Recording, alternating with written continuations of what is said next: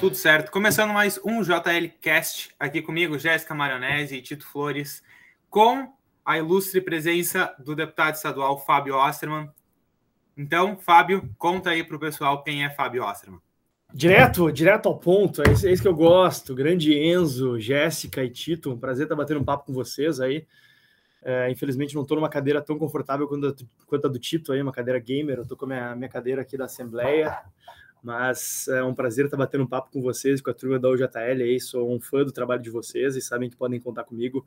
Quisera eu, quando eu era jovem, tivesse algo assim é, na faculdade, né, para a gente poder fazer um agito e incomodar o pessoal inimigo da liberdade. Como não, te, não tinha, eu e meus amigos à época tivemos que criar um grupo de estudos que depois foi o embrião uh, do Estudantes pela Liberdade, que depois virou Students for Liberty, né? Isso tudo só para dizer que a minha militância pela liberdade vem de, já aí de alguns anos. Uh, eu me entendo como liberal. Acho que já dá para contar aí uns bons 16, 17 anos, que é mais ou menos a idade do Enzo. É, então, uh, não seja tão velho, mas é que eu realmente conheci essa ideia cedo, que era um pouco incomum na nossa época, né? Eu entrei na faculdade de Direito da URGS em 2003, que foi a minha primeira graduação. Uh, e lá eu me descobri como liberal. Uh, comecei a entender um pouco mais uh, sobre a vida, sobre os desafios da política. Comecei a estudar economia e comecei a compreender um pouco mais sobre as limitações do Estado, sobre as limitações do direito e sobre as possibilidades a partir das ideias liberais. Foi uma época de muito aprendizado, li muito, li algumas das grandes referências que hoje é, pautam o meu trabalho, e fica a minha, já minha primeira dica aí para o pessoal que nos ouça. Aproveitem enquanto vocês são jovens e têm tempo e leiam bastante. Tá? E ler é um exercício mecânico, é um exercício, às vezes, braçal, dá trabalho até engrenar, até pegar o hábito da leitura, mas nada substitui o hábito da leitura e a prática da leitura se vocês puderem também praticar a escrita, seguramente vai ajudar muito vocês. As pessoas que pensam de maneira mais clara que eu conheço são pessoas que leram muito e que escreveram muito. Eu não considero que eu li muito e nem escrevi muito, mas o pouco que eu considero que eu consigo articular em termos de uh, da minha a minha compreensão e percepção sobre as ideias da liberdade, eu acredito ao que eu li e escrevi ao longo da minha trajetória. Então, fica essa recomendação para vocês aí. Uh, bom, long story short, hoje eu sou deputado estadual pelo Partido Novo aqui na Assembleia, pré-candidato a deputado federal. É, depois de muitas batalhas aqui no âmbito estadual, pretendo levá-las agora para Brasília, agora não, né, no ano que vem, que vai ser um ano que promete aí ser bastante cheio, mas ao mesmo tempo também nos oferecer boas possibilidades de mudar as coisas no nosso país, né, que é uma das coisas que me move nessa caminhada e que eu tenho certeza que move vocês também. Fábio, a gente sabe que tu é uma das pessoas que ajudou a fundar vários movimentos. Tu até citou Estudantes pela Liberdade, né, que é o nosso famoso CFL agora. Uhum. E o Livre está uma das principais lideranças. Então a gente sabe que tu ajudou, foi um dos fundadores a, do movimento Brasil Livre, né? Uhum. Então por que que tu decidiu sair do movimento Brasil Livre e qual foi esse divisor de água? Porque quando tu é fundador, geralmente tu tem um certo amor pelo movimento que tu ajudou a construir, né? Não, sabe que eu, eu, eu, eu, nunca tive esse lance de apego assim a, a aquilo que eu ajudei a construir, né? no caso do MBL, eu fui pessoalmente quem quem criou o nome, quem criou os perfis nas redes sociais, uh, quem reuniu algumas lideranças Brasil afora, lideranças uh, do antigo EPL, atual SFL Brasil, uh, é, para que a gente pudesse ter um braço de ativismo nas ruas. Né? Depois de um ano da, da instituição criada, eu acabei encontrando o pessoal que hoje está à frente do MBL, convidei eles a ingressarem no movimento. Hoje eles se consideram os fundadores, assim, né, e meio que tentam apagar a minha existência, mas os fatos são os fatos, né. É, eles podem buscar impor a narrativa deles, e acho que isso já demonstra um pouco dos motivos pelos quais eu saí do movimento. Eu deixei o movimento no final de 2015, quando eu senti que eu estava sendo um corpo estranho lá dentro. Uh, as nossas ambições não eram as mesmas, minha ambição sempre foi de mudar o Brasil, de construir um movimento liberal íntegro, que tivesse impacto, mas também que tivesse coerência uh, e consistência, que não deixasse uh, ambições de curto prazo limitar onde a gente pudesse chegar ou que não deixasse ambições de curto prazo nos desviar do nosso caminho. E a partir do momento que eu comecei a ver isso e comecei a ver que eu estava sendo uma voz isolada lá dentro, eu achei melhor eu mesmo sair é, e não não estar tá participando de, de, de, situações aí que depois vieram acontecer, como por exemplo apoiar o Bolsonaro no primeiro turno em 2018, é, dentre outras lideranças horríveis aí que foram apoiadas pelo MBL ao longo dessa caminhada e que hoje eles fazem de conta que não foram apoiadas, né? É, eu cheguei em um momento que eu, bom, acho que está na hora de eu encarar outro ciclo de envolvimento com as ideias liberais. É, a época, inclusive, eu estava morando em São Paulo, lecionava numa faculdade lá e atuava na coordenação nacional do MBL. Isso eu estou falando de 2015, final de 2015. Na época, e quando eu estava me organizando para voltar para Porto Alegre, eu recebi uma proposta, enfim, fui convidado a, a conversar com o pessoal que estava com um projeto ambicioso de renovar um partido político tradicional em bases liberais, que era o pessoal do PSL, e aí acabei é, aceitando o convite para sentar para conversar com eles e construir algo novo, e a partir daí que a gente construiu Livres, que inicialmente era um projeto, era o, o movimento de renovação política do PSL, e quando veio o Bolsonaro para o PSL, é, obviamente a gente sabia que não havia a menor chance de mantermos a integridade de um movimento liberal é, sob a liderança do Bolsonaro, que sempre foi uma liderança política antiliberal, que sempre defendeu o contrário de tudo aquilo que a gente vinha defendendo. E mais uma vez, enfim, eu estive do lado daqueles que não estão dispostos a, abrir mão dos seus valores, da sua integridade por ambições de curto prazo. Né? Se eu quisesse ter ficado no PSL, teria sido tranquilo de ficar. Né? É, pensando, somente nos meus, pensando somente nos meus interesses eleitorais. Né? Eu, era, eu, era, eu era o presidente estadual do partido aqui no Rio Grande do Sul, eu era o relator do Conselho de Ética Nacional, eu era membro da executiva, membro do diretório. Eu poderia ter me abraçado no Bolsonaro e feito o sinal da arminha e falado: tamo junto, Bolsonaro agora é liberal, não sei o quê os liberais do PSL vão ajudar o Bolsonaro a ser liberal, mas né, eu estaria enganando a mim mesmo e as pessoas que acompanham, acompanhavam o meu trabalho e acreditavam naquilo que eu buscava trazer para a política. Né? Então, Teria grandes chances de ser um dos deputados mais votados ali entre os cinco primeiros da Assembleia, quem sabe? Não, não, não, não. Subindo nessa onda. Eu não, eu não seria candidato a deputado estadual, eu seria candidato a deputado federal. Eu era o presidente estadual do partido. Eu, se eu quisesse, eu teria montado a chapa para ajudar a me eleger. Talvez eu, talvez eu fosse um dos deputados federais mais votados, mas é, achei que não, não fazia sentido trair tudo aquilo que eu sempre defendi e, e sempre busquei construir para a política simplesmente por um cálculo eleitoral de curto prazo. Então, abri mão daquilo, é, enfim, e o único lugar que eu, que eu poderia ir, evidentemente, era o novo, e estou muito satisfeito aqui hoje, mesmo tendo que dar, ter dado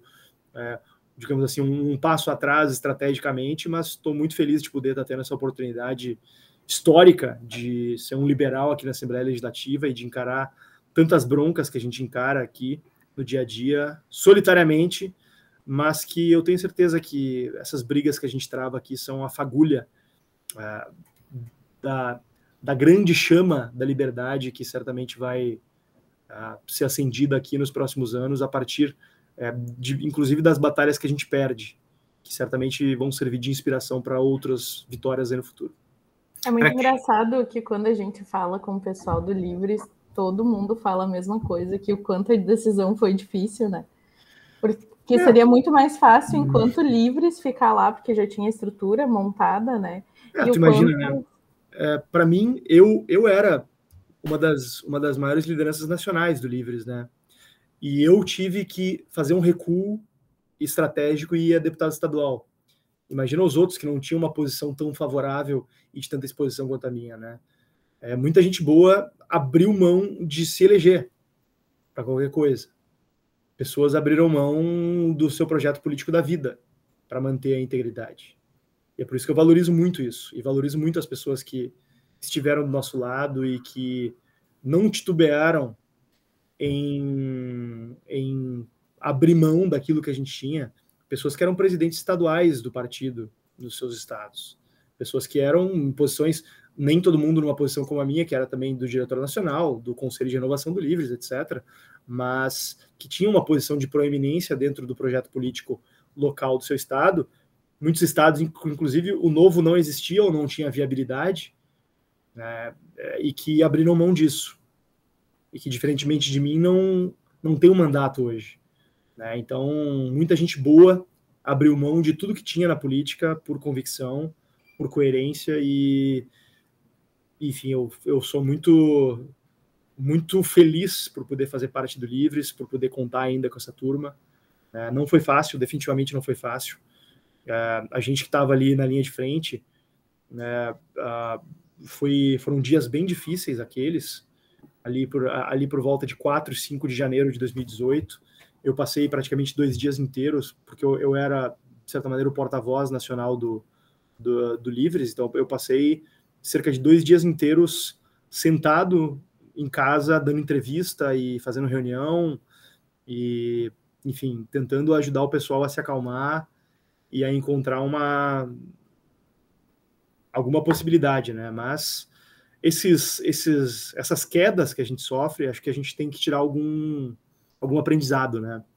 É, e eu busco em, em, tudo na minha vida, em todas as várias derrotas que eu já tive na minha vida, uh, no campo pessoal, profissional, político, eu sempre busquei tirar algo de proveitoso. É, e acho porque senão, enfim, se a gente simplesmente uh, sofre derrotas, passa por situações de perdas e não aprende com nada, é uma perda dupla, né?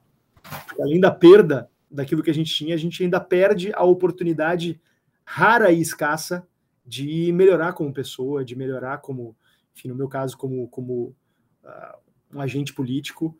Então, acho que a, aquilo que aconteceu me serviu para eu valorizar mais uh, locais como o próprio Novo, né, que é um partido que tem suas limitações, tem suas dificuldades, mas é um lugar de gente séria, de gente, uh, de gente coerente, de gente que quer realmente o melhor para o país uh, o Livres, que, enfim, é um grupo de gente. Tá, enfim, eu sou. Tenho eventualmente minhas divergências com uma ou outra outro posicionamento institucional do Livres, de uma outra liderança, mas isso não apaga o valor que o Livres tem uh, pro liberalismo no Brasil, uh, para a construção de um discurso liberal íntegro e coerente. Então, sou muito grato por poder participar de instituições como Livres, como Novo, de ter na minha trajetória também a fundação do Students for Liberty, que é, enfim, também uma referência em termos de formação de lideranças. Lamento também que não houvesse um Students for Liberty na época que eu era estudante, né? Tanto é que a gente teve que fundar, mas vocês são muito privilegiados diante disso, né? Vocês talvez não são tão privilegiados por não terem tido as oportunidades que a minha geração teve de tomar muita porrada, de tomar muito na cara para aprender a valorizar o que a gente tem hoje e a trabalhar duro. Não que vocês não valorizem, tenho certeza que vocês valorizam, mas saibam, hoje, mesmo que pareça difícil, já foi muito mais difícil defender as ideias liberais, já foi um exercício muito mais solitário. Imagina fazer isso em um período em que o Lula tinha 80, 90% de aprovação, quando praticamente não existiam redes sociais, é, quando, enfim, o YouTube estava recém-nascendo, o Google estava recém-nascendo, a gente não podia fazer web, webinars, a gente não podia gravar podcast, nem existia podcast. Sabe como é que sabe é? Eu, eu, ouvia podcast antes de existir podcast. Sabe como é que eu fazia?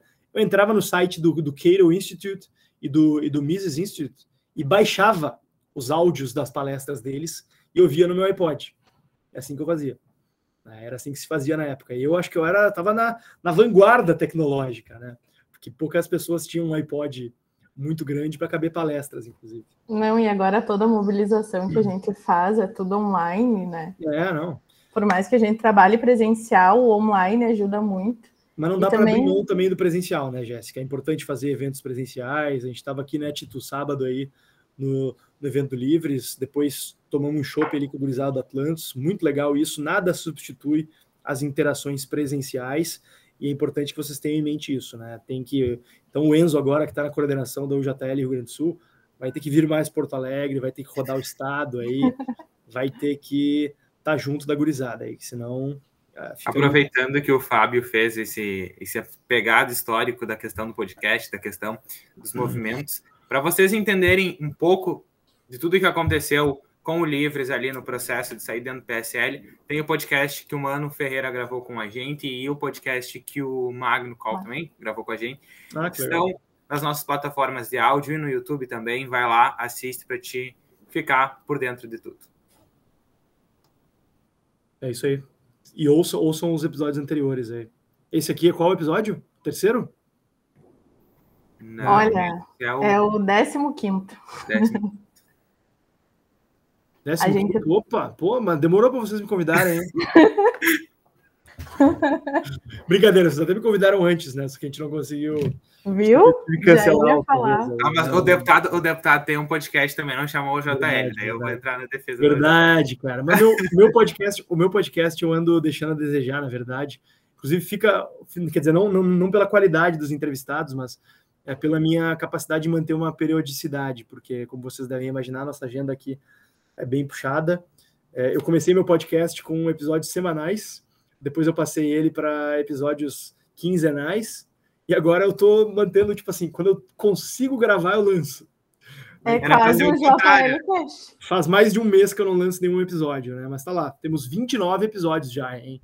E modéstia à parte, todos muito bons. Não, não tanto pelo, pelo, pela qualidade do entrevistador, mas sim dos entrevistados. Então, a é gente um... também, quando fez o projeto nacional do podcast, a gente pensou, não, a gente vai gravar uns três episódios por semana, vai ser tranquilo. Agora é tipo. É dureza, é dureza, é dureza. Mas eu gosto, pior que eu gosto de. E gosto, obviamente, dar entrevista também, mas eu gosto também de, de poder. E, o, e a ideia do meu podcast é poder explorar outros assuntos além da Assembleia, né? Porque os freiovistas vão ver que eu não, eu praticamente não falo sobre Rio Grande do Sul e sobre a Assembleia. No máximo, eventualmente, eu faço alguma conexão com alguma experiência que a gente teve aqui, mas eu falo mais de temas nacionais. É, então é uma, uma válvula de escape minha também aí que eu não tenho conseguido dar vazão também. Mas vamos lá. Tem que, tem que prosseguir com, esse, com o teu podcast, é muito legal. Pois é, cara. E seguindo nessa pegada de assuntos que não necessariamente tem a ver com o teu dia a dia, a tua agenda aí na Assembleia. Uh, nós sabemos que você foi professor universitário da Faculdade de Campos Salles, tem, tem uhum. toda uma carreira para além da política, toda uma, uma, uma, formação intelectual, e a gente queria que tu falasse um pouco sobre isso, como foi tua experiência de professor, se tu pretende dar aula no futuro novamente. Uh, Cara, é uma coisa que eu coisa. sinto, eu sinto muita falta e eu, felizmente, eu, eu recebo muita mensagem de, de ex-alunos né? A essa altura eu já estou afastado há tanto tempo que meus ex-alunos todos já praticamente se formaram, né? Mas eu recebi durante muito tempo, sempre que eu postava algumas coisas nas redes sociais, alunos comentando e falando quando é que tu volta, quando é que volta para dar aula aqui, professor, e o pessoal convidando para formatura. É, e sempre recebi um feedback muito muito bacana, porque eu sempre gostei muito de dar aula. Eu acho que esse é um esse é um dos caminhos, acho que para ser um bom professor quando aluno sempre me irritava e me desgostava professores que estavam lá meio que é, parece que cumprindo cumprindo só uma carga horária ali, jogando o regulamento embaixo do braço. E eu sempre me propus a quando eu ia dar uma aula a entrar de cabeça naquilo. É, muitas vezes até por, por causa da rotina corrida eu não conseguia me preparar tão bem na minúcia, mas eu tentava botar o máximo de energia possível ali. E mesmo que eu tivesse exausto, buscar é, botar uma energia, dar uma energia, porque eu sabia que eles possivelmente estavam também exaustos e que precisavam de alguém para incentivar eles ali uh, a aprenderem e a se interessarem pelos alunos que eu pelos assuntos que eu lecionava, né? Que até pela minha formação são assuntos uh, eminentemente teóricos uh, e que às vezes se o professor está lá simplesmente que nem muitos professores que eu tive na faculdade de direito, especialmente, sentavam na cadeira, na, na cadeira ali à frente à mesa e ficavam uma hora falando, às vezes até lendo alguma coisa, e que eu pegava e eu pensava assim, poxa, eu devia ter ficado em casa lendo um manual, então, que eu ia aprender muito mais. Né? Eu sempre fui muito crítico a esse tipo de conduta, então eu, como professor, eu sempre busquei fazer diferente. E acho que o fato de eu ter virado professor depois de já ter um pouco de experiência como palestrante me ajudou também uh, a poder dar uma aula com uma certa didática, a poder entender um pouco é, os, os, o feedback dos alunos, os sinais que se dá ali, e dá um, um norte bacana para as aulas. Uh, gostaria, adoraria poder voltar a dar aula o quanto antes, só que a nossa carga horária aqui é, é meio que ilimitada, diria até infinita, se a gente deixar, né, porque a demanda é, é absolutamente infinita de temas e assuntos. Uh, não, não, não abandonei ainda o sonho de voltar da aula, uh, de fazer meu doutorado, que também é um plano que eu tinha, mas acabei deixando mais para diante. É, mas é uma, é uma atividade que eu gosto muito. Uh, busco compensar minha, a minha falta de sala de aula dando palestras eventualmente. Então, pessoal, me chamem para dar palestras aí, especialmente no Rio Grande do Sul, porque é, para mim é um pouco complicado viajar para outros estados. Mas se for para outros estados também, a gente pode de, de, de, repente conciliar alguma agenda aí, especialmente ao final de semana. Especialmente se for para alguma praia paradisíaca, na brincadeira, podem me chamar mesmo que seja para São Paulo, para Brasília.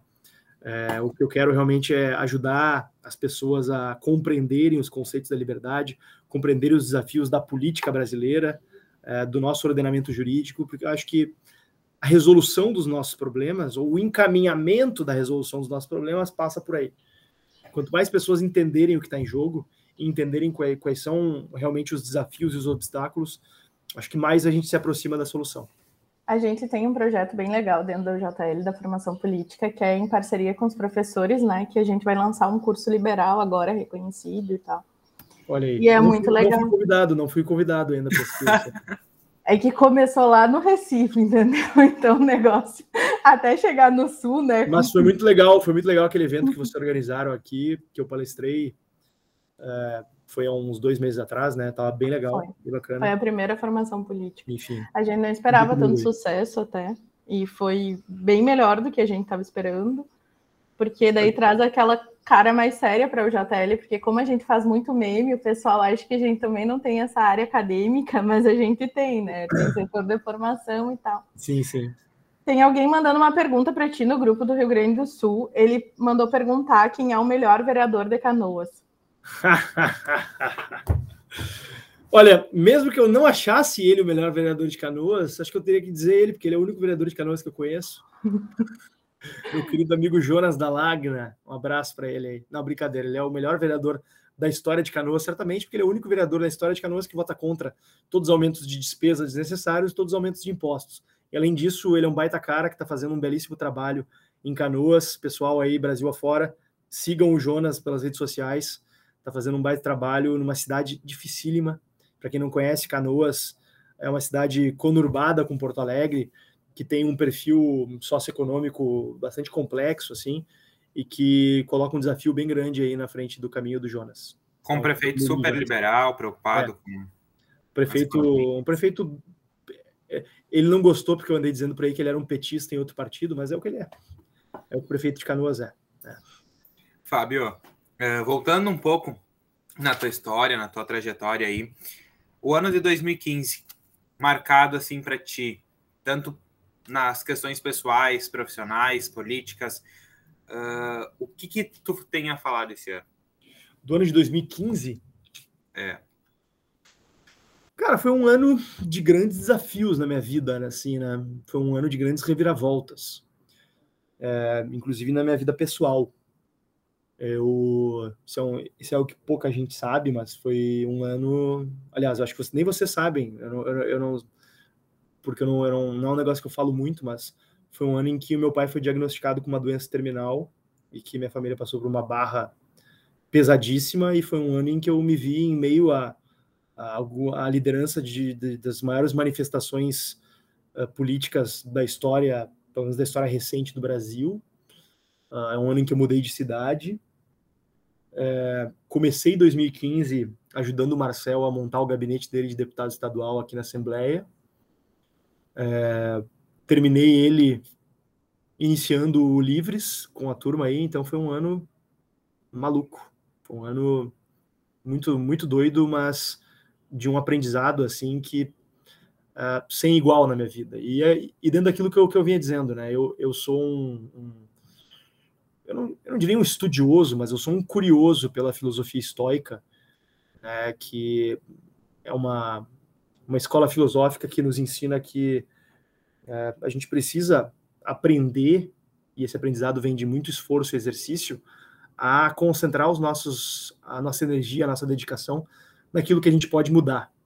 E que as coisas que a gente não pode mudar, a gente precisa aceitar, não de uma maneira fatalista, do, do tipo, não tem jeito, as coisas são assim, né? Não, não, não numa linha assim, tipo né, Leibniz, um, um, filósofo alemão que dizia que é, o mundo é o melhor, é o mundo mais perfeito que existe e a gente tem que simplesmente é, aceitar as coisas como elas são e não tentar mudá-las, né? O estoicismo tem uma visão diferente. Ele tem, um, ele tem uma visão de a gente acatar, eu acho que é melhor do que aceitar, a gente acatar a realidade externa é, e a gente buscar ter o discernimento do que a gente pode mudar e o que a gente não pode. Né? Então foi um ano que me trouxe muitos desafios e muitos aprendizados. Eu me mudei para São Paulo, que é uma cidade, uma cidade imensa, né? É, para vocês, o Tito mora em Gravataí, o Enzo Santa Rosa, uma cidade de 80 mil habitantes. Imagina, é, para ti vir para Porto Alegre é tipo para mim ir para São Paulo. É, fui jogado numa metrópole, é, sem dinheiro, é, tinha que ajudar minha família aqui em Porto Alegre. Enfim, eu não, não sou de uma família rica, nunca me faltou nada, mas não sou também de uma família rica. E, um, e houve um ano em que uh, passamos por algumas dificuldades e que eu tive que entrar junto com os meus irmãos para ajudar minha família. Né? Fui morar em São Paulo, fiquei morando uh, em casa de amigos, assim, durante um tempo.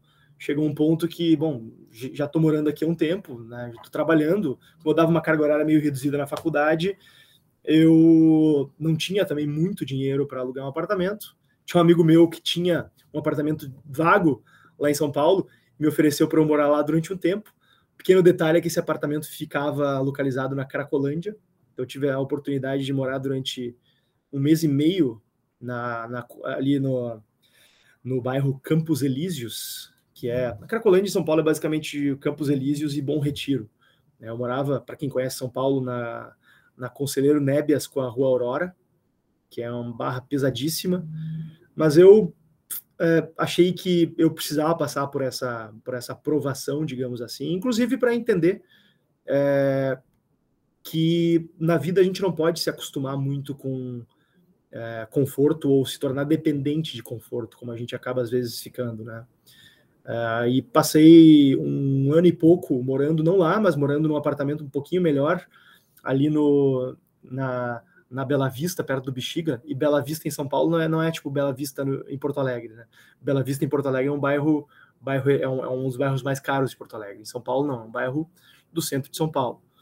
Morava num apartamento bem, bem simples, né, porque eu me propus uh, a percorrer aquela jornada de quando eu estava em São Paulo, uh, buscando me dedicar mais às oportunidades que a vida em São Paulo me proporcionava, de aprendizado, de desenvolvimento de uma rede de contatos, de qualificação, do que propriamente de eu viver num lugar, lugar de conforto que eu ia ficar em casa, né? Então, é, fui morar, mesmo quando eu já estava ganhando um pouquinho melhor, fui morar num apartamento simples é, para eu não ficar preso a, a, a, um conforto, enfim. E acho que isso foi um, um, um grande aprendizado que eu levo comigo e que me deixa bastante tranquilo em relação ao fato de que se em algum momento da minha vida eu perder o conforto material que hoje eu obviamente tenho, é, isso não vai tirar de mim quem eu sou, isso não vai fazer de mim uma pessoa pior, isso não vai fazer de mim uma pessoa de menos valor. Isso acho que a, a, a raiz da liberdade acho que está nisso, né? A gente não, não ser dependente de circunstâncias externas. E acho que isso se comunica de forma muito forte com a minha visão sobre o estoicismo, inclusive. Não sei se o Enzo, se era nisso que o Enzo queria chegar quando ele perguntou de 2015, mas trouxe um, um fui, fui um pouco além aí, né? Não, foi boa a resposta, foi boa.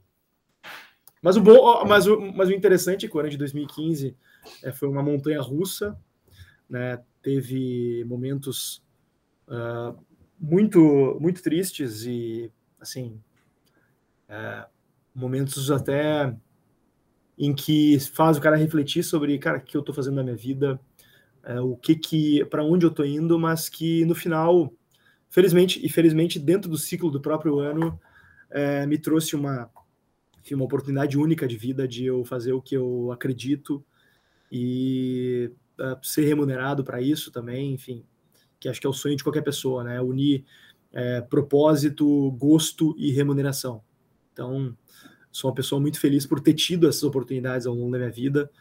Uh, não, não, não quero, enfim, não, não vou ficar também romantizando a minha caminhada, dizendo que eu sou uma pessoa que passou por grandes dificuldades na vida. É, até porque, mesmo as dificuldades pelas quais eu passei, eu não gosto de ficar ressaltando, porque é, acho que a, a vida não é para ser fácil, a vida não é para ser mole.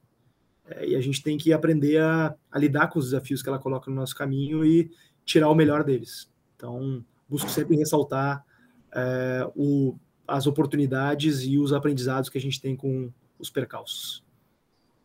Um fato bem engraçado de ti, que tu é uma pessoa séria, tu fala temas extremamente importantes. Aí nas redes sociais, os teus gatos têm Instagram. E todo mundo, toda o JL até, a gente fica brincando que a gente quer seguir o Pudim Osterman no Instagram. Vocês têm que seguir o Pudim Osterman e não o Fábio Osterman.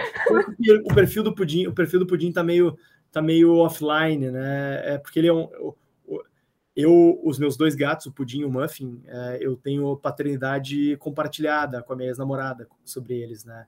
Então a gente acabou não, não, não tocando mais o perfil o perfil deles, né? Que era o, é o perfil do Pudim, mas é o perfil do Pudim e do Muffin também, né? Mas podem seguir o Pudim.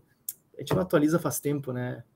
É, mas podem seguir o Pudim e sigam minhas redes sociais aí, que com frequência, tanto o Pudim quanto o Muffin é, dão as caras por lá o Pudim é mais, ele é mais, ele gosta mais das câmeras, digamos assim, né? Tem até gente que faz, faz ilações aí dizendo, não, tu mostra mais o Pudim porque ele é de raça, o Muffin é vira-lata, não mostra tanto. Eu juro que o, o, Muffin, ele não gosta de tirar foto. Ele foge da câmera, da câmera. Já o Pudim, ele gosta de posar, ele gosta de aparecer, assim, ele é mais, mais vistoso, então por isso que ele acaba aparecendo mais. Não, e ele é bem expressivo, né? O JL expressivo. tem figurinhas do pudim. Ah, é? Você tem que me mandar. Pô, você tem que me mandar. Pra gente ver como ele Olha tem um fã todo por trás. Cara. Que beleza. Pensando em lançar o Pudim como candidato aí ano que vem, quem sabe aí. Fazer uma dobradinha com ele. Ele vai estar bom. O que, que tu acha, Tito? Vai tirar muito voto do Vitor aí em Gravataí?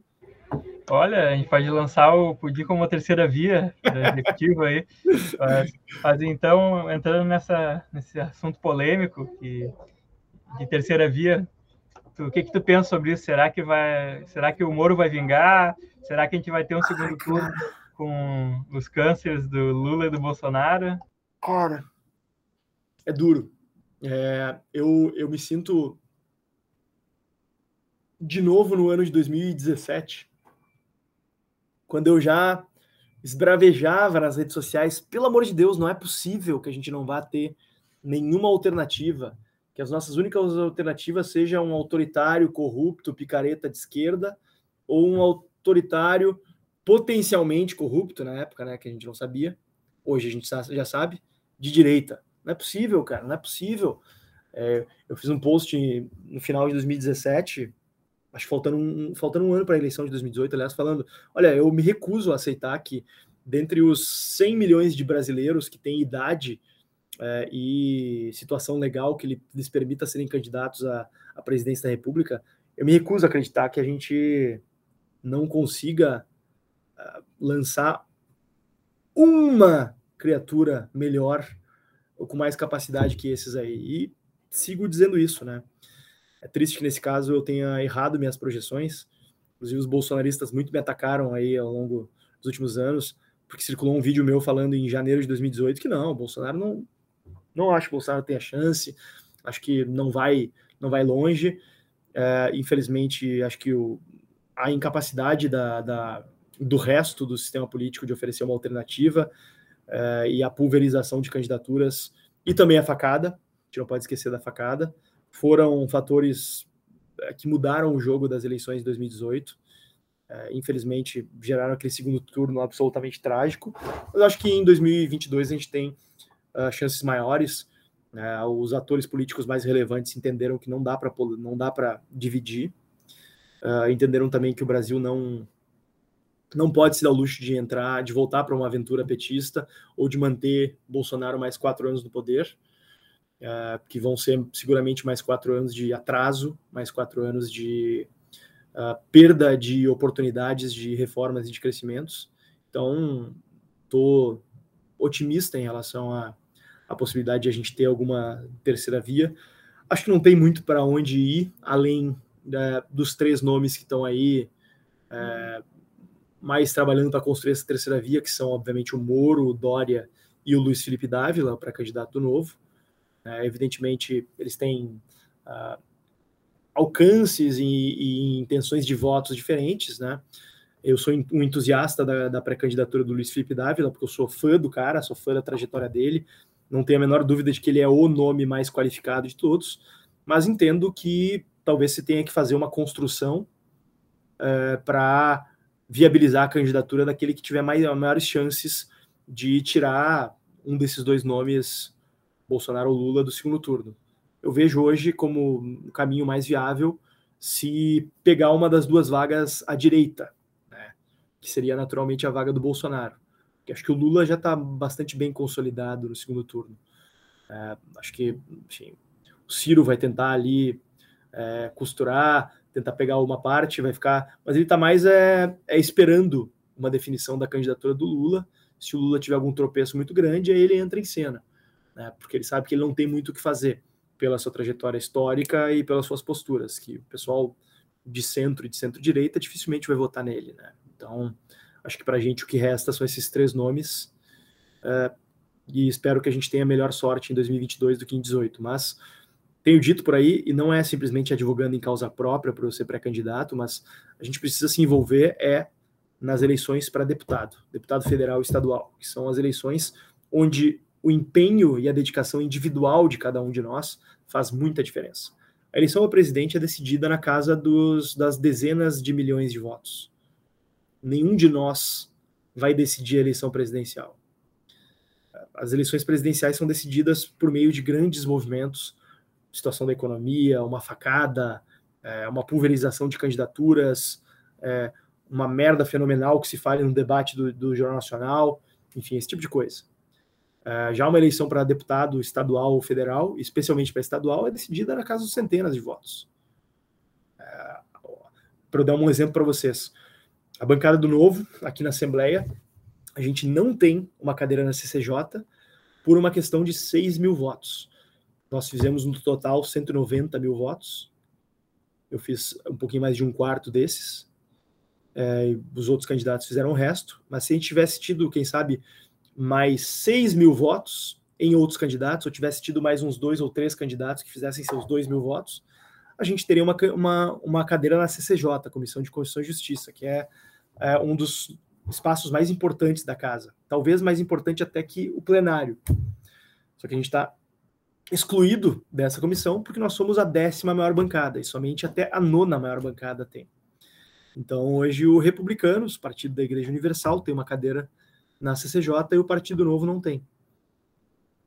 Então, é complicado, mas só para dizer que a gente não pode deixar esse erro acontecer novamente, é, porque a, a, nossa experiência em 2018 e a nossa experiência aqui ao longo desses três anos de mandato demonstra que, sim, dá para fazer a diferença. Sim, a gente pode se envolver, ganhar espaço e conseguir resultados, mas a gente precisa dar o primeiro passo, né? Então, pessoal, se envolvam, encontrem o pessoal da sua cidade, do seu estado que vai ser candidato, que defende as ideias que vocês defendem, é, enfim, além disso, ser uma maneira de vocês colaborarem com, com a melhoria do estado, da cidade de vocês, do país de vocês, também é uma baita experiência. E é a melhor maneira de começar a se envolver com a política é participar ativamente de uma campanha, é, enfim, ter essa experiência, entender, e é absolutamente gratificante vocês saberem que vocês estão trabalhando para ajudar é, alguém que é candidato e que defende as ideias certas, e que está num partido de gente que defende as ideias certas, e não está simplesmente sendo candidato por um partido para ser escada para a eleição de algum picareta, é, e por isso tem que, ter, tem que tomar cuidado ao se candidatar por partidos tradicionais sobre os quais não se tem controle sobre a agenda é, política e que elegem pessoas com visões muito diferentes, porque às vezes acaba ali botando teu empenho, a tua dedicação e ajudando a eleger um cara que defende o extremo oposto do que tu defende, né? Então, é isso aí. Uh, tem, procurando o teu nome, um Twitter bem antigo teu dizendo que tu declarou Bitcoin e isso gerou uma certa polêmica gerou, entre, né? os, li... entre os libertários até hoje, se a gente digitar Fábio Ottman, Bitcoin, a primeira coisa que aparece é esse teu Twitter. Sim, e aparece, e aparece, e o pessoal divulga uma fake news de que eu defendi a regulamentação de Bitcoin. É, eu nunca defendi isso. É, o que eu fiz foi, eu, é, eu já tive mais bitcoins, inclusive, mas na época da eleição eu tinha uma, uma porção residual que, por uma questão de transparência, eu considerei que era importante que eu declarasse. Uh, afinal, eu estava me candidatando a um cargo público, eu hoje sou detentor de um mandato público e eu tenho que dar exemplo de transparência. Inclusive, transparência é uma das minhas principais pautas. É, eu e presto tu... minhas contas periodicamente uhum. é, e acho que eu não posso. É, se, e seria muito estranho se eu, daqui a pouco, de, demonstrasse um enriquecimento extraordinário por daqui a pouco Bitcoin aumentar muito, etc. Enfim. Então, achei que. E além do que, achei que era uma oportunidade importante de trazer um pouco de visibilidade para o tema e para a discussão. Então, fico feliz de ter pautado esse debate. Só fico, só lamento que alguns uh, ANCAPs de, de YouTube aí tenham usado isso é, para, disseminar essa fake news e tentar uh, ganhar fama nas minhas, nas minhas costas aí, né? Mas eu, obviamente, estou pouco me lixando e não vou citar o nome dessas figuras aí, que certamente vão ser, se é que já não foram relegadas à irrelevância e ao esquecimento.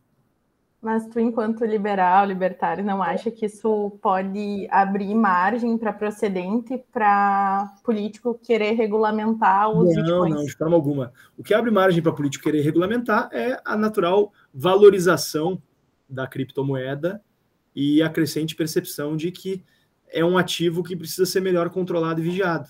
Mas se a gente não tiver pessoas na política que entendam o que está em jogo, aí vai ser um trabalho muito fácil dos estatistas intervencionistas, né? É essa, essa grande questão que, que os ANCAPs brutalistas nunca conseguem entender, né? Beleza, então a gente faz assim, todo mundo que acredita na liberdade abandona a política, e aí a gente vive com mais liberdade? É isso? É isso que vai acontecer? A gente vai deixar todo o debate público e toda a atuação política para os inimigos da liberdade, e aí eles vão respeitar nossa liberdade? não tem o menor cabimento isso, né? É, é, o exato oposto que tem de acontecer. Né? Eu costumo citar como exemplo é, uma eleição, uma eleição na Venezuela, se não me engano, foi a eleição de 2009 na Venezuela, quando a oposição ao Chávez resolveu boicotar as eleições, achando que com isso eles iam gerar, ah, não, Chávez, Chávez ia ver, não, peraí, é, acho que eu fui longe demais nesse negócio de socialismo do século XXI, né? Talvez seja a hora, pô, os caras boicotaram a eleição, né, o meu poder vai ficar sem legitimidade. Talvez seja a hora de eu retroceder. que piada, né? O cara dominou o parlamento e, e, e acelerou 220 por hora na destruição dos fundamentos da democracia e da economia venezuelana. E o resto é história. Então, no Brasil, eu não acho que a gente vai corre o risco de passar por algo similar, porque o Brasil é um país muito maior, mas guardadas as devidas proporções, Uh, se os liberais abandonarem a política abandonarem o esforço de se engajar uh, na discussão de temas públicos, naturalmente a gente vai retroceder ou a gente vai perder a oportunidade de avançar. Quando o deputado não está dentro da Assembleia cuidando do seu gabinete das suas pautas liberais, ou em movimentos, ou rodando o Estado, ou tomando um chopp, o que, que o deputado gosta de fazer como hobby? Cara, tu falou aí algumas das principais atividades das quais eu me, eu, eu, eu, me, eu me dedico, né? É, o meu gabinete, enfim, é... e felizmente ou infelizmente, ser deputado é uma atividade em tempo integral. Né? Eu nunca deixo de ser deputado. Uh, por um lado, eu não tenho carga horária, né? eu posso fazer o que eu quiser a qualquer hora, porque eu não, não tenho que bater ponto, enfim, eu respondo para mim mesmo e, obviamente, para os meus eleitores mas por outro lado não tenho carga horária, ou seja, todo dia é minha, minha carga horária. Eu trabalho desde a hora que eu acordo até a hora que eu. E eu sou uma pessoa que dorme muito tarde. É, acordo cedo, mas é, busco acordar o mais tarde possível sempre, né? até porque eu durmo bastante tarde para uma pessoa que acorda às sete, sete e meia da manhã. Né? Busco às vezes compensar nos finais de semana, mas também, como eu viajo muito final de semana, eu também, enfim. Mas eu já me acostumei a dormir pouco, então tá tudo certo. Uh, jogo futebol, vou na academia, uh, passo um tempo com a minha família, é, gosto, de gosto de assistir séries, filmes, é, não tanto quanto, quanto eu gostaria. É, saio eventualmente aí mais para bar do que para balada mesmo. Uh, enfim, gosto de estar sempre que possível com os meus amigos, apesar de eu ser. Tem uma frase, tem uma frase que é acreditada ao Ulisses Guimarães, que diz que o bom político é um mau parente e um péssimo amigo. Eu busco não. Eu, assim, eu, eu sei que é meio que impossível eu, eu negar por completo essa frase, porque eu realmente. Assim, eu, eu fico. Eu tento participar do, do, do, dos grupos dos meus amigos, dos grupos de WhatsApp da minha família, mas eu não consigo. Eu raramente consigo estar nas ocasiões que o pessoal se encontra também, né? Mas felizmente a maioria deles entende que eu tô embarcado numa missão e que eu tento me dedicar o máximo possível e é, parte da minha motivação é justamente honrar a confiança e o amor dessas pessoas que me acompanham. Então, enfim, sigo nessa, né? Mas, mas, mas eu busco fazer ter, ter uma vida ter uma vida socialmente saudável também porque acho que isso é uma base de, de, de poder ter uma, ter uma vida sustentável. Eu busco também fazer uma coisa que para mim é muito importante, que é, é, extrair pequenas alegrias e pequenos prazeres das agruras do dia a dia aqui. Né? Uh, quem já veio aqui no gabinete, o Enzo já veio, o Tito e a Jéssica ainda não vieram, tem que vir nos visitar. Sabem que é um gabinete que a gente tá, em que a gente trabalha muito duro, a gente trabalha muito duro, mas a gente está sempre dando risada também. Tem café. É, tem café, a gente está sempre se divertindo. É, de vez em quando, quando eu arrasto o pessoal para alguma reunião até mais tarde aqui no gabinete, não raro, uma quinta ou sexta-feira, a gente ficar em reunião até umas sete, oito da noite, eu compro uma cervejinha e a gente toma aqui também. É, a gente sai de vez em quando para tomar um chopp aí com a gurizada.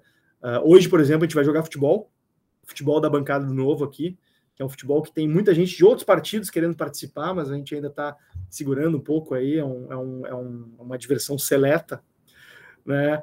Então, acho que assim, é, eu não acredito na ideia de ser mártir, de abrir mão da vida para estar tá aqui. Evidentemente, a gente abre mão de muita coisa, e realmente não é brincadeira a quantidade de coisa que a gente abre mão uh, ah, para estar tá fazendo o que a gente faz, mas uh, eu acho que a gente tem que buscar uh, fazer o que a gente gosta e gostar do que a gente faz. E eu busco levar isso a sério no meu dia a dia, fazer as coisas com a devida seriedade, mas claro, sem perder a alegria, sem perder a, a vontade de fazer a diferença. E enquanto eu seguir tendo esse espírito e essa vibe, eu pretendo seguir fazendo isso. Não sei se vai ser por muito tempo, né? Até cabelo branco e barba branca já estão se avolumando, mas, enfim, acho que ainda dá para aguentar aí mais uns cinco anos. Então, deputado, a gente quer agradecer por ter aceitado aí conversar com a gente, colocar as suas ideias, falar um pouco uh, nesse ambiente liberal para quem está assistindo pelas plataformas de áudio, manda aí para a família, no grupo de amigos, para todo mundo, para avó, para tia, para o tio. Quem está assistindo pelo YouTube, não esquece de deixar o like, se inscrever no canal da JL, ativar o se sininho. Inscreve também, se inscreve também no meu canal no YouTube. Só procurar por Fábio Osterman que vocês encontram. Lá a gente faz um repositório dos nossos vídeos. É, tenho, tenho, tenho buscado me disciplinar para postar, postar uns vídeos é, opinativos aí de vez em quando também. Enfim, curte, compartilha, e é isso aí. Ah, me sigam nas redes sociais também, pessoal, porque parte importantíssima é, do alcance do nosso trabalho, tanto meu quanto da UJL, é, é vocês acompanharem, curtirem, compartilharem, porque isso permite que a gente atinja com as nossas ideias, com o nosso trabalho, mais e mais gente. Então, é isso aí. Entrem no perfil nacional da UJL. Uh, fizemos a eleição das UJLs estaduais há pouco tempo podem acompanhar lá o andamento do nosso trabalho. E é isso. Mais uma vez, deputado, muito obrigado. Jéssica, Tito, foi uma honra. Valeu. Muito obrigado, foi um prazer. Grande abraço. Até a próxima. Abração aí, Fábio. Tchau, Valeu. tchau, pessoal. Contem conosco Obrigada, e até a próxima gente. aí também. Até a próxima. Tchau, tchau.